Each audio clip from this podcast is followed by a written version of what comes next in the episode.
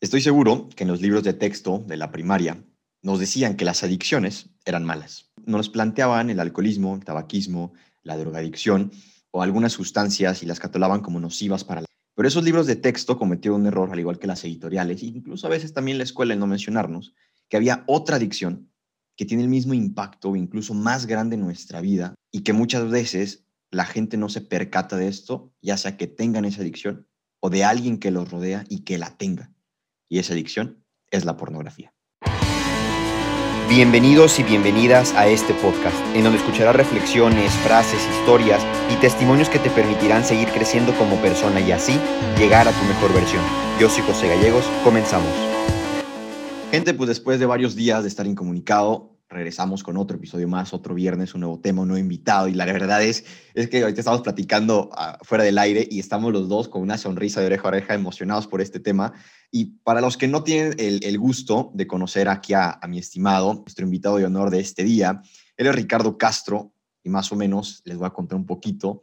Él es fundador, director de algunas empresas enfocadas en entretenimiento, comunicación, es conferencista de diferentes temas, fotógrafo, creador de contenido en redes sociales y es considerado por alguna de las revistas como un conferencista de fotografía y liderazgo más jóvenes de nuestro país. Imagínense el impacto que un chavo de menos de 25 años, me parece, puede tener en, en las personas y sí, su currículum es bastante interesante, es de admirarse y sí es una de las razones por las que dije, ah, vamos a invitarlo, pero, pero hay que aclarar que yo sé lo que siempre les digo, que antes de hacer ya somos algo. Es la verdadera razón y la, la, razón más grande por la que invité aquí a Ricardo, por quién es, por su testimonio, por su forma de vivir, por su forma de querer impactar en la vida de los demás. Y de verdad, Ricardo, es un honor para mí tenerte como invitado en este podcast este día. Bienvenido. Estimado, el gusto es mío, de verdad. No, no, no, que de verdad, gracias por la invitación. Para mí es verdaderamente un honor poder compartir este ratito contigo y con toda la gente que, que te escucha. La verdad es que realmente lo, lo, aprecio muchísimo. Gracias, gracias por la introducción. Ahorita vamos a platicar un poquito de, pues, de esta, de esta ligera semblanza que mencionaste, que, a ver, quiero empezar diciendo algo que es, es importante mencionar, y creo que lo dijiste de forma muy clara. Está padre tener un currículum bonito y que, y que cuando lo digas en las semblanzas, en las conferencias, suene bien, pero he de confesar que todo esto detrás del éxito que el mundo nos vende como éxito, en realidad no es éxito. O sea, a ver, si tú lees esta semblanza que, que, que dicen cuando me paro a dar una conferencia o voy a dar una plática, pues sí, la verdad es que, como lo mencionaste, suena, suena imponente, ¿no? Suena muy bonito. Pero he de confesar que esa semblanza. Es una semblanza preparada por un equipo de imagen pública que está preparado y especializado para que eso suene bien. ¿Me explico? Pero la realidad del asunto es que es precisamente ese éxito, entre comillas, profesional, el que de una u otra forma, si no lo sabes usar con responsabilidad y que si no lo sabes usar para bien, puede lastimar a muchas personas. Y que pues un poco fue la historia o parte de la historia de mi vida, ¿no? Y una de las razones principales por las que eso pasó es porque se combinó ese éxito con una sustancia, de la cual seguramente ahorita vamos a hablar mucho, que el mundo nos vende como total y absolutamente normal, ¿no? Como algo totalmente que no te afecta, que no te daña, pero que conforme te vas indagando en esa adicción, sí, o sea, todas las letras, adicción, pues te vas dando cuenta que el mundo que te vendía que era normal, pues estaba un poco equivocado, ¿no? Así es. Y, de hecho parte mucho de, el título ¿no? de este episodio, porque así como el título, estoy seguro que te, al final vas a decir, ok, me engañó, esta sustancia nos engaña de la misma manera. Y digo nos engaña porque es increíble, pero estadísticamente más del 90% de las personas, tanto hombres como mujeres, han tenido un contacto directo con esta sustancia por distintas circunstancias, por diferentes razones, pero han tenido contacto con ella. Y el problema es que eh, niños, o sea, niños, gente, para que vean la, magnitud del problema, que niños entre 11 y 16 años ya tienen incluso problemas y empiezan a tener como estas ideas en la cabeza de representar lo que están viendo. de, llevarlo a la, incluso a la práctica y qué impacto puede tener psicológicamente en el cerebro de un niño que todavía no desarrolla su parte racional, que solamente está en esta parte eh, emocional, esta parte, no, ahorita no me acuerdo bien, la, parte del cerebro esa que, que reconoce los sentimientos y las emociones, de cómo le puede impactar eso y no poder entender qué es lo que siente. Entonces, aquí tengo a una persona que, que realmente sabe un poco más del tema y que estoy seguro que nos puede ayudar a poder entenderlo. perdón que te interrumpa, pero, pero es que justo creo que acabas de tocar un tema muy, muy relevante y es el, el cómo estos chavos ni siquiera saben lo que sienten. O sea, a ver, un altísimo porcentaje de niños llegan a la pornografía totalmente por accidente, ¿me explico? O sea, más del 46% de los niños de menores a 13 años llegaron allá por accidente, o sea, llegaron a la pornografía por primera vez por accidente. Ahora, lo preocupante no, creo que no está solamente en que lleguen a la pornografía, porque a ver, tú lo mencionabas en la introducción del podcast, ¿no? Como la realidad del asunto es que así como el alcohol, así como las drogas, pues tarde o temprano te vas a topar con esto. ¿Me explico? O sea, yo hablo mucho con los papás que me preguntan sobre el tema, que el verdadero reto de esto no está en, en evitarle a tu hijo la pornografía. Porque, a ver, la, la, realidad es que creo que sería muy ingenuo de su parte o de nuestra parte creer que nunca se va a topar con ella. Así como que nunca le van a ofrecer alcohol o que nunca le van a ofrecer un cigarro o que nunca le van a ofrecer drogas. ¿Me explico? Sí. Tarde o temprano se cruzará con esta sustancia, así como pues, todas las demás sustancias que hay en un ambiente social, independientemente de cuál sea este. Creo que el verdadero reto está en informarle a tiempo a tus hijos. ¿Me explico? O sea, creo que ahí, ahí está el verdadero reto, porque tal cual como tú lo decías, o sea, más, del 94% de los niños de 14 años y menores ya aceptan haber visto pornografía de forma voluntaria por lo menos una vez en su vida. Lo preocupante no está ahí, sino que más del 50% de ellos, como lo mencionaste, han querido replicar en su vida real lo que han visto en Internet y más del 40% de ellos ya lo han replicado. ¿Cuál es el problema de esto? Y aquí les voy a dar unos datos pesados. O sea, si tienen oídos sensibles, les sugiero bajarle 30 segunditos al podcast. Pero a ver, antes de los 16 años, 83% de los niños que consumen pornografía ya han visto contenido que involucra orgías. 38% contenido que involucra actos de esclavitud y casi 20% contenido que involucra violaciones. Estamos hablando de niños, niños menores a 14 años. Es un niño que va en, ¿qué? Sexto de primaria, primero de secundaria, segundo de secundaria. O sea, este tipo de contenido está a dos clics de distancia en Google. Dos clics. Que cuando tu hijo entre a buscar por mera curiosidad porque muchas veces empieza por eso, ¿no? Por curiosidad. No es con maldad, no es con, no es con, a ver, muchas veces ni, o sea, ni siquiera sabes que existe un mundo tan extremo allá afuera. ¿Me explico? Y entonces llegas y hay niños de 11 años que tienen impacto con este contenido cuando ni siquiera le han tomado la mano a alguien. ¿Me explico? O sea, cuando, cuando no tienen cual ninguna información ni punto de comparación de lo que es realmente un, un amor real, un amor honesto, una relación basada en el amor y no solo en el placer. ¿Me explico?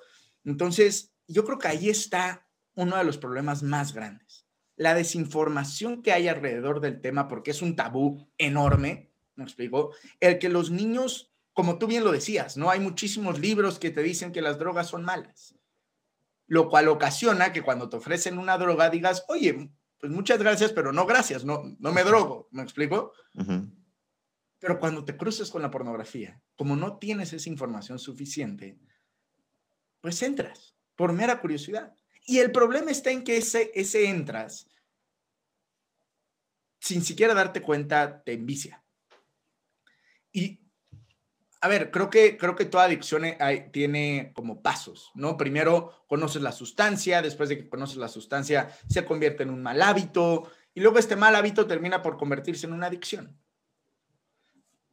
Y el pasar de punto A a punto B a punto C varía entre cada persona, pero puede ser cuestión de días, de semanas, de meses, a veces incluso años. pero el hecho de que tarde más o menos no significa que no esté sucediendo. Sí, se va, se va, metiendo a tu vida de manera paulatina que, o sea, no te das cuenta y a la larga tiene un efecto. Y de hecho, o sea, es como una de las preguntas que yo tenía de, a ver, un niño, ya me acordé, es el cerebro límbico, que es la parte que, que percibe lo de las emociones, las sensaciones y demás.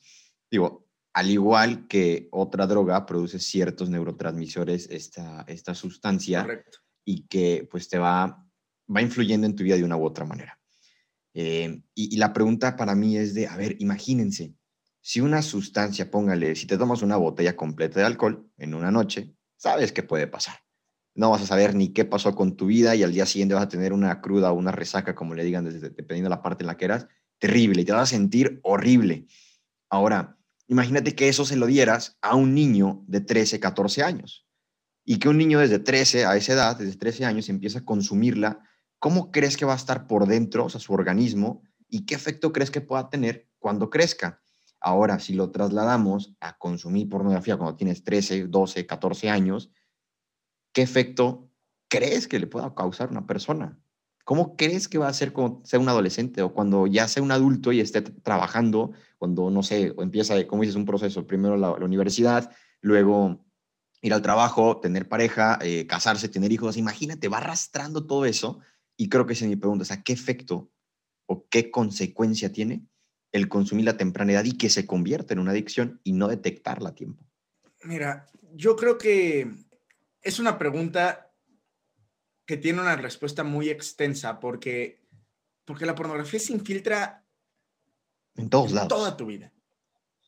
Exacto, o sea, no, no, no es que yo te pueda decir, ah, bueno, es que se infiltra solo en tus relaciones. No, se infiltra en tus decisiones, en tus errores, en tu forma de pensar, en la forma en la que ves a las personas. A, a ver, terminas viendo a las personas como todo menos como lo que son. O sea, personas. ¿Me explico? Y, y, la forma en la que piensas, la forma en la que te sientes sobre ti mismo, llega un punto en donde realmente no tienes ni idea de cómo llegaste a donde llegaste. Y esto, a ver, no solo pasa con la pornografía, pasa con cualquier tipo de vicio o adicción, ¿no? A ver, cambiemos el tema de pornografía y vámonos a cigarros. Quizá tú empiezas uh -huh. fumando un cigarro. Y cuando fumas un cigarrito a la semana, dices, yo nunca, nunca, nunca voy a fumar una cajetilla diaria. Corte A, un año y medio después, estás fumando una cajetilla diaria. Pero la promesa se mantiene, solo que ya cambió la intensidad. Yo nunca, nunca, nunca voy a fumar dos cajetillas diarias. Corte A, tres años después, ahí estás fumando dos cajetillas diarias. No, pero es que yo nunca, nunca, nunca voy a fumar enfrente de mis hijos.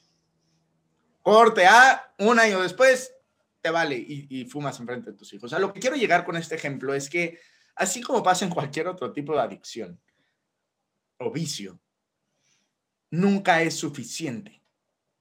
¿Me explico? Y es por eso que un cerebro, un cerebro intoxicado con pornografía, en realidad no se excita con el desnudo, se excita con la innovación. Siempre necesitas más y más en esta sustancia no solo hace referencia a más tiempo de consumo, sino también a imágenes más explícitas.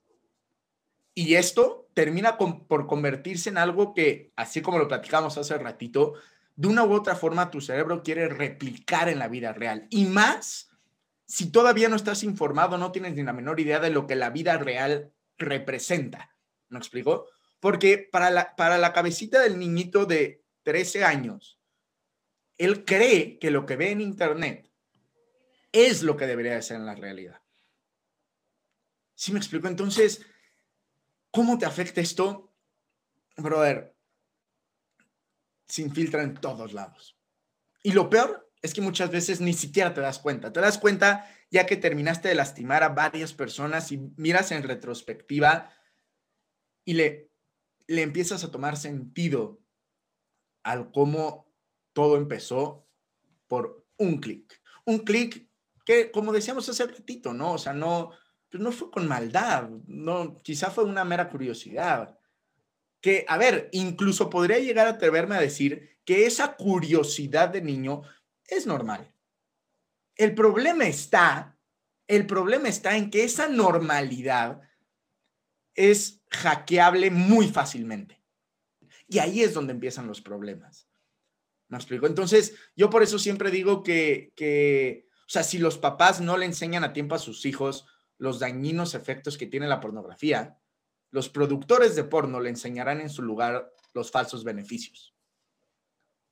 Ya sabes, entonces, pues sí, no sé si con esto contesté, contesté la pregunta. totalmente, digo, es, es, un impacto tan fuerte, y, o sea, puedes repetir esa frase de si, si no le enseñas a tus hijos. Sí, sí. Si los papás no le enseñan a tiempo a sus hijos los dañinos efectos que tiene la pornografía, los productores de pornografía les enseñarán en su lugar los falsos beneficios. Se va creando una idea en la cabeza totalmente errónea que piensan, ¿no? O sea, un niño, como decías al principio, ni siquiera a lo mejor le ha agarrado la mano a una persona, o sea, no, ha tenido como un acercamiento con alguien, una relación, y piensa que lo que está viendo es lo verdadero, lo real. Y por eso es que estamos hasta cierto punto en la situación que estamos parados en el siglo XXI, ¿no? Con todos estos problemas que se nos han enfrentado. Y en, un episodio que también me, invitaron, yo decía, es que, eh, si no me equivoco, era Gandhi el que decía que lo que ves se convierte en tu estilo de vida. ¿Por qué? Porque lo que ves se convierte en un pensamiento. A ver, un niño va a decir, ok, estoy viendo esto en una computadora, en mi celular, porque aparte, esa es otra bronca. Tienes acceso en cualquier lugar y en cualquier medio electrónico que tenga acceso a Internet. Eso es todavía un problema más grande y la mayoría de los niños, creo que más del 80% de los niños ya tiene un smartphone, o sea, ya tiene acceso a Internet, ya le sabe mover. Correcto. Entonces, lo ve y piensa, esto es lo verdadero, esto es lo real. Se cree ese pensamiento y empieza a, a, a lo mejor alucinar, a soñar, a crear escenas en su cabeza, porque digo, todos tenemos imaginación, ¿no? Entonces, empieza como a representarla y ese pensamiento después se quiere convertir en una acción o se convierte en una acción y es por eso que lo llevan a, a querer representarlo, a querer vivirlo y una vez que tienes esa acción, que en este caso no es la más adecuada, que tiene un efecto bastante eh, negativo en tu vida, pues se empieza a convertir en tu estilo de vida. Un niño que desde pequeño le empieza a consumir y sigue creciendo, después va a querer vivir como en esa escena y, que, y si no es como lo vio, no, es que esto, esto no es real, ¿no? Entonces, como decías, tiene tantos impactos, se mete tanto en tu vida que a veces ni siquiera te das cuenta de lo que está causando. Entonces, algo que a mí sí me movía mucho, que me, que me duele, o sea, me duele, es que yo tuve una situación parecida cuando era, estaba en secundaria, porque en su momento estaban pues, un grupito de amigos y me decía, estaban platicando específicamente de este tema, ¿no? Eh, secundaria, segunda secundaria, si mal no recuerdo. Yo no tenía, o sea, nunca, jamás en mi vida, en esos 14, 15 años, había escuchado la palabra pornografía. Y llego ese grupo, estábamos platicando y nada más de la nada un chavo empieza a platicar sobre eso y fue como, o sea, hay un signo de interrogación en la cabeza, ¿no? cuando lo empiezan a explicar, cuando empiezan a platicar y lo explican y todo, es como de, o sea, ¿qué estás haciendo? Y como dices, llegas por casualidad y sí, te da curiosidad como de, o sea, si lo está viendo, ¿por qué? ¿No? ¿Qué es eso? Era la pregunta que yo tenía, ¿qué es eso? Y ahorita, 20 años, que empiezo a investigar, que empiezo a documentar, que empiezo incluso a escuchar y leer testimonios de gente que ha estado en contacto, no nada más con consumirla, sino con producirla, de estar dentro de esta industria, porque es una industria gigante y es un negocio que, eh, o sea, la plataforma digital, no voy a decir nombres porque es darle promoción y es buscar que gente quiera ir a buscarla, no lo voy a decir, pero hay una plataforma que es la más buscada en todo el mundo. O sea, 94 billones, 94 billones de reproducciones tuvo en el 2019. O sea, es... Tal cual, sí, sí, sí, está cañón, está cañón. Tiene, tiene más vistas que Netflix, Amazon y Twitter combinados. Juntos, ajá. O sea, al mes al, mes tiene más visitas que Netflix, Amazon y Twitter juntos. O sea, suma, es un chorro. Es demasiado. O sea, y según cifras de la revista Forbes, esta industria genera más de 198 billones de pesos cada año. Es, es, mucho, ¿sabes? O sea, y este, cabe mencionar que no es solo un problema de hombres. No. ¿Me explico? Es un, o sea, a ver, poco más del 35% de todas estas búsquedas que se hicieron de pornografía en Internet fueron hechas por mujeres. ¿Me explico? Entonces, este no es un problema de solo hombres.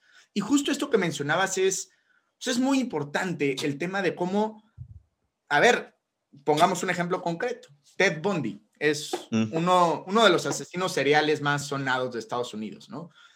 Él, unos días antes de morir en la cadena perpetua, eh, o en la pena de muerte, perdón, eh, hizo una entrevista en donde dijo cómo la pornografía había sido un factor principal, motivador para haber cometido los asesinatos que cometió.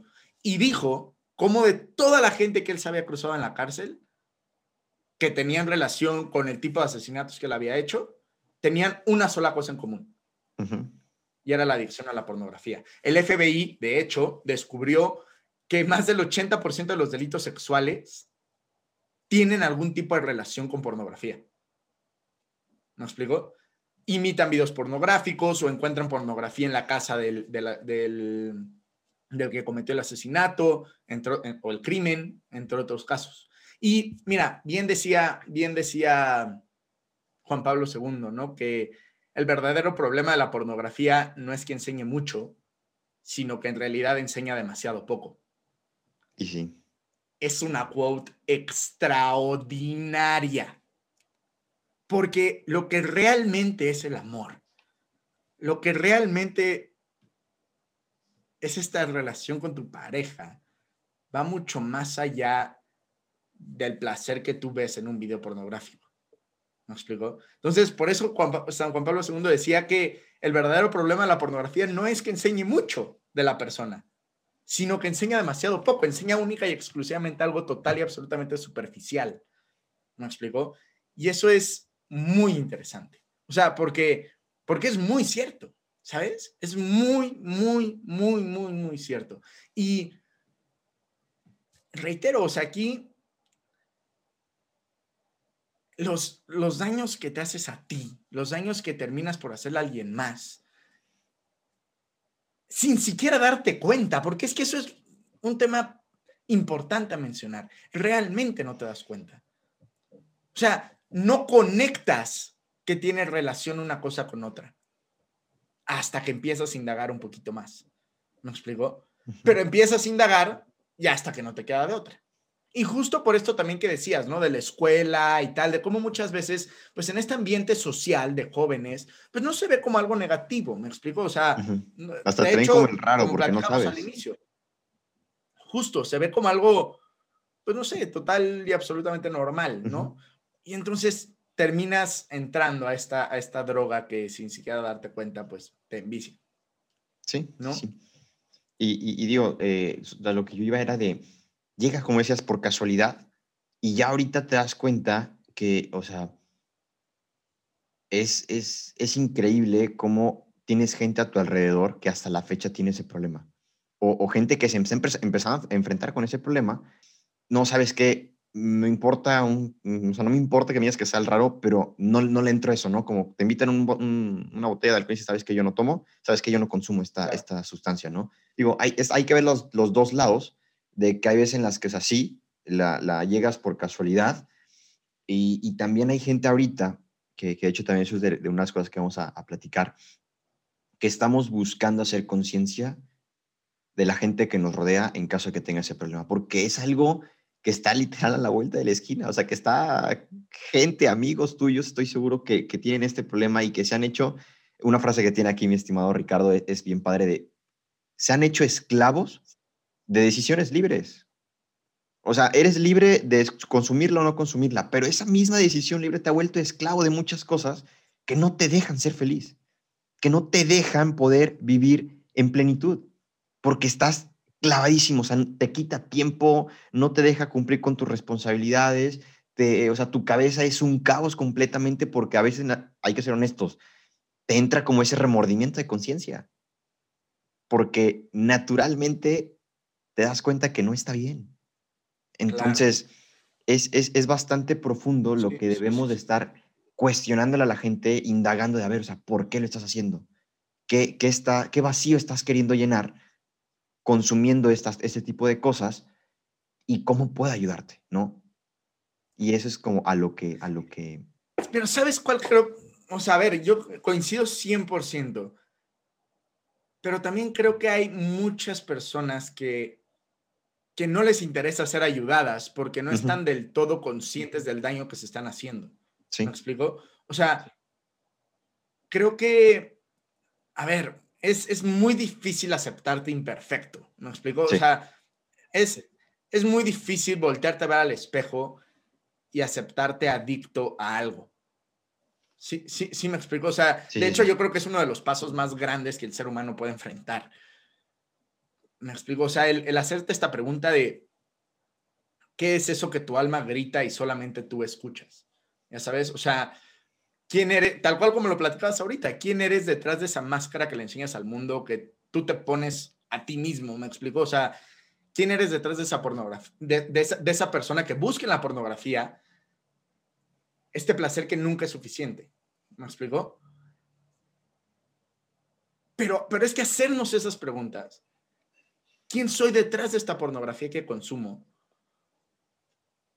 Es, está para valientes, me explico, o sea, realmente está para valientes enfrentar esas respuestas. Quizá no hacerte las preguntas, pero sí enfrentar las respuestas. Me explico porque para arreglar un problema primero hay que aceptar que existe uno, sí. ¿no? Y yo creo que aquí me voy a dirigir específicamente a las personas que se identifican con este tipo de consumo. Cabe mencionar dos cosas importantes. La primera es, no, o sea, tu adicción no te define. Me explico, o sea, a ver, no, no eres tu adicción, no eres el tipo de contenido que consumes. Muchas veces, a ver, toda adicción tiene niveles, ¿no? Y así como en las drogas, no sé, empiezas con la marihuana y terminas en el crack, ya sabes, uh -huh. eh, aquí, aquí también, o sea, aquí empiezas con un tipo de consumo y terminas con otro. Hay cinco niveles en una adicción sexual. Y conforme vas pasando cada uno de estos niveles, cada vez te vas sintiendo más culpable, más sucio, más imperfecto, más insuficiente. Y el abrirle eso a alguien está cañón. O sea, te sientes total y absolutamente solo, no porque estés solo, sino porque el enfrentar el paso a contárselo a alguien más está cañón. A tus papás, ni de broma, porque son tus papás. A tus amigos, pues tampoco porque ellos se van a morir de risa y te van a decir, güey, es normal. ¿Me explico? ¿A quién más? Entonces, punto número uno es, no te define tu adicción. Punto número dos, no estás solo aunque te sientas así. Punto número tres, sí se puede salir adelante. Duele. Y a veces duele mucho porque es enfrentarte a ti mismo. Es precisamente descubrir esa respuesta a la pregunta que acababas de hacer. El tema de qué vacío afectivo estoy intentando llenar de la forma equivocada. Me explico, a ver, yo estoy convencido, convencido de verdad, que incluso cuando un hombre va a un prostíbulo, está buscando amor. Sí es. Solamente que pues lo está buscando en el lugar y de la forma equivocada definitivamente creo que sí tenemos un gran reto en poder informarle a la gente, quizá desde nuestra experiencia o desde nuestro conocimiento, el cómo a nosotros nos ha afectado esta sustancia, el cómo nosotros que hemos estudiado sobre el tema sabemos que esto puede llegar a afectar a alguien. Y también creo que tarde o temprano, todas estas personas que, que son adictos pero ni siquiera lo saben, o que consumen este tipo de cosas. Te voy a contar una anécdota que me pasó hace como un mes, hace no mucho, hace como un mes, mes y medio. Uh -huh. Bueno, todo inicia hace como un año, ¿no? Sí. En donde yo ya hablaba de estos temas. Y una, me acuerdo perfecto que un, un chavo, eh, un chavo conocido, se acercó y me dijo, Ricardo, o sea, brother, estás loco. Ya sabes, o sea, claro que es normal, la, sí, claro que es normal la pornografía. O sea, deja de hacer ese contenido, güey. Nomás le estás metiendo cosas en la cabeza a la gente. Uh -huh. Este, um, es totalmente normal. Corte A, hace como un mes, mes y medio, esta misma persona me escribe un mensaje y me mandó un voice note y me dijo, Ricky, ya me di cuenta que está mal porque acabo de lastimar a una persona que realmente quería y tiene total relación con el contenido que, que consumo.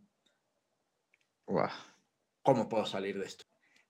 Muchas veces no nos damos cuenta de lo mal que está hasta que terminamos por lastimar a gente que queremos. ¿no? Muchas veces ni siquiera nos importa lastimarnos a nosotros, pero sí a la gente que queremos. Y creo que si todas las personas se dieran cuenta que está mal antes de empezar a lastimar, porque a ver, estar roto no te da derecho a romper. ¿Me explico? O sea, e, e, esa es la realidad. Y, y, es justo esa la razón por la que tenemos que sanar a tiempo nuestras heridas, porque, o sea, si no, terminamos sangrando en alguien que no necesariamente nos cortó, ¿ya sabes? Entonces, creo que si todas estas personas que consumen pornografía y que lo ven totalmente normal, creo que valdría la pena, mira, no pierdes nada con hacer una ligera introspección. Una ligera introspección de cómo, mira, lo, de menos es que me digas, ¿sabes qué? Ya hice la introspección y estoy rayado, voy a seguir con esto. Pues órale, brother, haz lo que se te dé la gana, pero, pero no pierdes nada con hacer una ligera introspección. Y darte cuenta cómo este tipo de consumo sin siquiera darte cuenta, porque claramente no te has dado cuenta, se ha infiltrado en tu vida, en tus decisiones, en tu forma de pensar, en la forma en la que ves a las personas y en los deseos que tienes de lo que es realmente para ti una, una relación. Y no, y no hago nada más referencia a una relación sexual, sino una relación amorosa, social, familiar, me explico, o sea, cómo se infiltran todas tus decisiones y pensamientos vas a decir, que sí, es repetitivo lo he escuchado en diferentes lados, pero a ver, o sea, ¿qué razón más grande necesitas que testimonios de gente que, que se están abriendo el corazón ahorita, de, de gente que ha contactado a, Ricardo y le cuenta esta, esta historia que al principio dice, no, pues, no pasa nada. O la típica frase, yo tengo el control, yo puedo. Sí, sí, sí. Yo, o sea, nada más es un cigarro, nada más es una botella y después las cosas se empiezan a descarrilar y cuando te das cuenta, no, si tengo un problema es porque pudiéramos decir que ya es demasiado tarde. Pero recuerda lo que acaba de decir ahorita Ricardo, es importantísimo. No eres tu adicción, no estás solo y no estás sola y aún estás a tiempo, nunca es tarde para poder hacer esta introspección, esta recapitulación de tu vida y poder, y poder, si es que quieres y así lo deseas, comenzar de nuevo, poder a construir de nuevo tu vida en el escalón, en el eslabón en el que te encuentres, e independientemente de lo que haya pasado anteriormente, tienes la capacidad, tienes las herramientas necesarias y si ocupas ayuda, no está mal tampoco pedir ayuda porque ese es otro detalle. Cuando te encuentras en un problema y dices, no, es que no puedo solo, y, te empiezas a mostrar vulnerable, empiezas a mostrar esa parte o ese, esa persona sin máscara completamente como es, te sientes expuesto, te sientes expuesto y te da miedo el compartirlo con otras personas. Pero ahí, y de hecho se lo decía en, un, en el episodio anterior justamente de, escoge muy bien con quién vas a abrir tu corazón. ¿A quién le vas a abrir esa famosa caja de Pandora? Sí. Porque hay gente que nada más está para oírte, pero no para escucharte. Es muy diferente. La gente que te oye. Es muy cierto, es muy, muy, muy, muy cierto. Puedes tener a alguien enfrente que está teniendo la plática y te es indiferente y sigues con tu vida. Pero la gente que verdaderamente te escucha. Claro, sí, sí, sí. Te va a prestar atención a lo que dices. Entonces, ese es otro reto. Si necesitas platicar con alguien que te escuche verdaderamente, una, tienes que decir quién va a ser esa persona. En el contexto que sea y sea la persona que sea, pero que le tengas confianza y que puedas mostrarte cómo eres y que le va a importar la situación en la que te encuentras. Y ya si quieres platicar con un profesional, pues adelante también, ¿no? Y, pues de verdad, de corazón te digo, no estás solo, no estás sola. Y también un punto importante que, tenemos y que afecta también pues es en el tiempo, pero a la larga, una vez que te das cuenta de este problema, que empiezas a profundizar, que empiezas a poner las ganas necesarias para querer no nada más cerrar la herida, sino sanarla de verdad. Y, y es como cuando te caes te arde, te sangra, ¿y qué te ponen? Alcohol o alguna otra sustancia, y te va a arder y vas a decir, y vas a sufrirle. Pero es para que cicatrice de la mejor manera. A lo que voy es, el tiempo sí es importante y estamos muy acostumbrados a que no, no pasa nada. El tiempo lo dirá o con el tiempo las cosas pasarán. En parte sí, pero, pero, tienes que poner de tu parte también. El tiempo no es suficiente, es la mitad del proceso. Exacto. Y, eh, o sea, yo creo que el tiempo no lo cura todo. Tienes que atreverte a curarlo tú. ¿Ya sabes? O sea, esa es la realidad. Ya sabes? O sea, el tiempo, no, no, el tiempo no lo va a curar todo. tienes que atreverte a curarlo tú. ¿Ya sabes? O sea, y aquí mencionaste algo muy importante es las personas en las que te apoyas. O sea, yo creo que hay que encontrar esos amigos que quieran conocer tu pasado, no para juzgarte, sino para saber cuál es la mejor forma de amarte. Ya sabes, o sea, esas personas que, que confíen en ti, incluso cuando tú te olvides de confiar en ti mismo, ya sabes. O sea, esas personas que aunque a veces no te entiendan, tampoco te juzguen. Sí, me explico, esas personas que, que te quieran aunque no puedas hacer nada por ellas, que te enseñen el verdadero valor de un, de un cuentas conmigo, de un no te juzgo, de un cómo sigues, de un sígueme contando, de un abrazo. A ver, a mí me pasa mucho que las personas me dicen, ¿cuál es el, el mejor consejo que alguna vez te han dado? Mi respuesta siempre es la misma y es que, pues en realidad el mejor consejo que alguna vez alguien me dio no fue un consejo, fue un abrazo. Sí. Estos abrazos que sin siquiera darte cuenta te aferran a la vida y que te demuestran con un con un solo abrazo que esta persona no te juzga, que te quiere y que confía en ti, aunque tú no confíes en ti mismo. Muchas veces todo el mundo nos quiere y ya nada más hace falta que también nos queramos nosotros, ¿no? O sea, así como el perdón. Muchas veces todo el mundo ya te perdonó y ya nada más hace falta que también te perdones tú, ¿no? Es, muy cierto, es muy, muy, muy cierto que muchas veces somos nosotros mismos los que nos autosaboteamos, creyendo que nunca vamos a salir de donde estamos, ¿no? Pero con el apoyo de este tipo de personas y tocaste también el tema de, un apoyo profesional, ¿no? Psicólogos, psiquiatras. O sea, a ver, el mundo, igual, y esa es otra cosa que el mundo vende mal, el mundo nos vende a los psicólogos como para locos. Yo, yo estoy convencido que los psicólogos no son para locos, sino es para esas personas que tienen el valor suficiente para enfrentarse a sí mismas, me explico, y, y querer mejorar.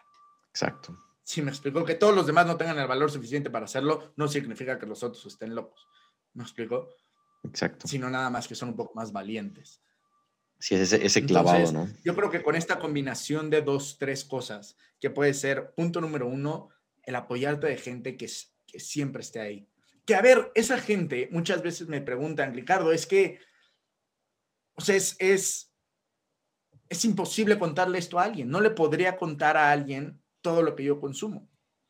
La respuesta es quizás sí puedes, o sea, pero quizá el reto no está en no abrirte con la gente, sino en que quizá te has abierto con las personas incorrectas. ¿Me explico? Y muchas veces tenemos, yo siempre lo describo como una, como un círculo, ¿no? Entonces está este círculo en donde estás tú en el centro y todo lo del círculo es tu vida, que tú la ves hecho un relajo, ¿no? Y alrededor de este círculo hay puertas. Y afuera de este círculo está toda la gente que te quiere, ¿no? Tocándote la puerta. De, hey, yo quiero entrar, va a haber personas que les abras la puerta, entren al círculo, van a ver todo tu relajito y van a decir gracias, pero no gracias, yo me voy. Pero va a haber otras que cuando les abras esta puerta y entren a ver todo tu relajito, te van a querer tal cual eres. Perfectamente imperfecto o perfectamente imperfecta. ¿Me explico? Esto combinado con una buena ayuda profesional, combinado también con una convicción propia, con un con un porqué sólido. Yo creo que hay dos retos importantes. Uno, llevar tu lucha más allá de ti.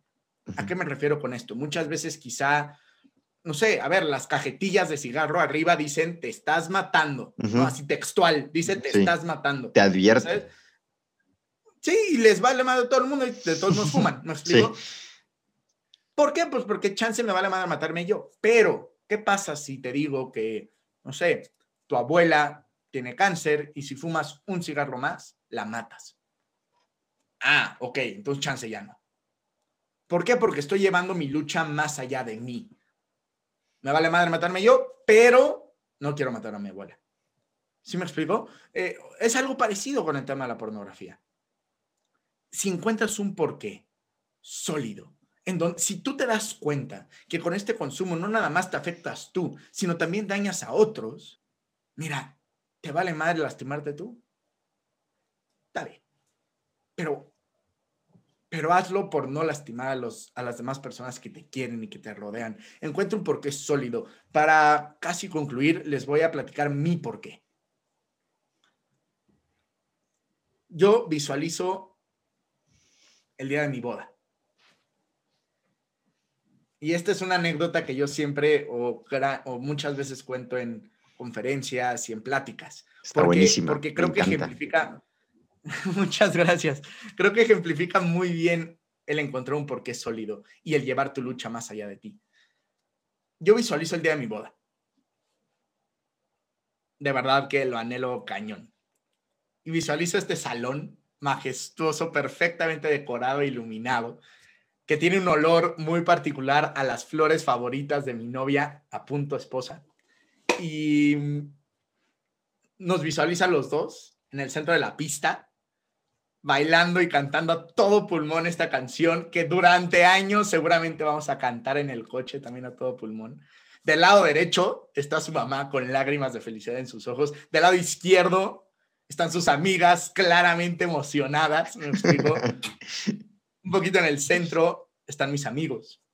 Hay quienes que claramente conocen toda mi historia y todos mis errores con detalles. Y hay quienes estoy seguro que ese día, en ese momento, voy a voltear a ver.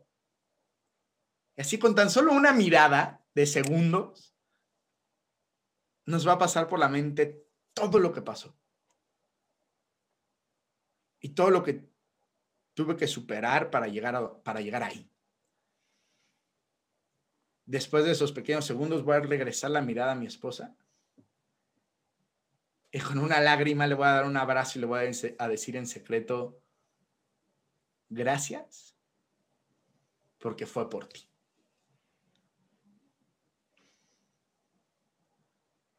Eso es llevar tu lucha más allá de ti. Yo no estoy luchando solo por mí, sino porque realmente quiero darle a mi esposa y a mis hijos la mejor versión de mí. ¿Me explico? Y, y, mira que no he tenido novia, ¿eh? Pero, pero, pero ese, a ese día quiero llegar. Y eso no termina ahí. Eso no termina ahí, eso no termina nunca. Eso es un crecimiento constante. Pero el problema más grande de todo esto que acabamos de platicar es que no nos damos cuenta de cómo, o sea, de cómo las decisiones que tomamos hoy realmente sí nos afectan a las decisiones y, a las, y a las situaciones en donde vamos a estar mañana. Cuando tú te fumas un cigarro, no, en realidad no sientes que te estás matando. Entonces, pues no, o sea, pues no terminas de asimilar del todo el que, el que te estés matando. ¿Me explico? Y aquí les voy a, a, a, contar otra anécdota que también ejemplifica muy bien esto y que también la cuento seguido en, en mis pláticas. Y es que no sé si han visto eh, la película de Harry Potter, la última. Eh, si no la han visto, se las estoy a punto de spoilear durísimo. Entonces, si no quieren spoiler alert de Harry Potter 7, les sugiero bajarle el volumen otra vez al podcast y ahorita le vuelven a subir. Pero okay. Harry Potter, la última película. En la última película, eh, Harry se muere y aparece en un lugar que es como un abismo blanco. Ajá en donde aparece Dumbledore junto con él. Y los dos empiezan a caminar en este como abismo blanco que ellos como que caracterizan como el cielo, ¿no? Uh -huh. Y mm, empiezan a caminar y empiezan a platicar de la vida, empiezan a platicar de la magia, empiezan a platicar de Hogwarts, empiezan a platicar de pues todo lo que ha sucedido en el pasar de los años, en el pasar de las películas. Ahora quiero que te imagines que a ti hoy en la noche te pasa algo parecido. Te vas a dormir y en tu sueño apareces en este abismo blanco y a un lado aparece Dios. Te dice, hey, José, ven, ven, ven, vamos a platicar. Empiezan a caminar y terminan llegando a un, como una como sala de cine que solamente tiene un asiento en el centro, diseñado para ti por favor, José, siéntate, siéntate. Y pues es Dios, ¿no? Pues le haces caso, ¿verdad? Y pues, te sientas.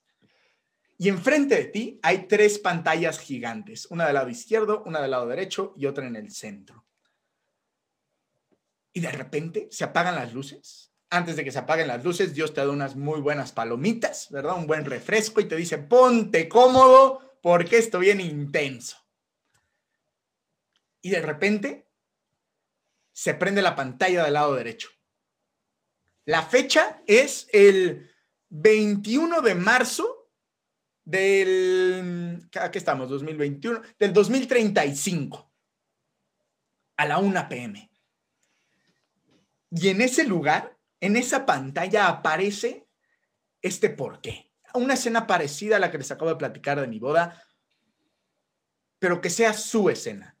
Quizá estás con tu familia, en un jardín, en una casa de campo en donde estás tú sentado con tu esposa o tú sentado con tu esposo y están viendo enfrente a sus hijos. Hay una niña y dos niños. Los dos niños están jugando fútbol, la niña está dibujando, encantada de la vida, y de repente uno de esos dos niños sale corriendo desde la portería, camino hacia ti, salta desde un metro y te da el abrazo más extraordinario que alguna vez alguien te haya podido dar. después de ese abrazo, sale corriendo otra vez a jugar con su hermano. Tú volteas a ver a tu esposa, la tomas de la mano, le das un beso y juntos continúan con ese día de campo. De repente, como que se interrumpe la imagen, se apaga la imagen y se prende la de la izquierda. ¿Cuándo crees que es, mi querido José? Es el 21 de marzo del 2035 a la 1 pm.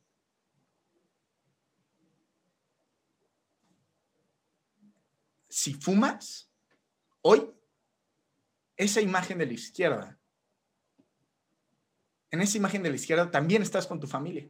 Bueno, no, más bien tu familia está contigo, porque tú te estás muriendo de cáncer en el hospital. Si consumes pornografía, esa imagen de la izquierda no es un hospital, es un motel con tres prostitutas. Y de repente la pantalla de la izquierda se apaga. Y en el centro se prende. ¿Y qué fecha crees que es? Hoy. Es hoy.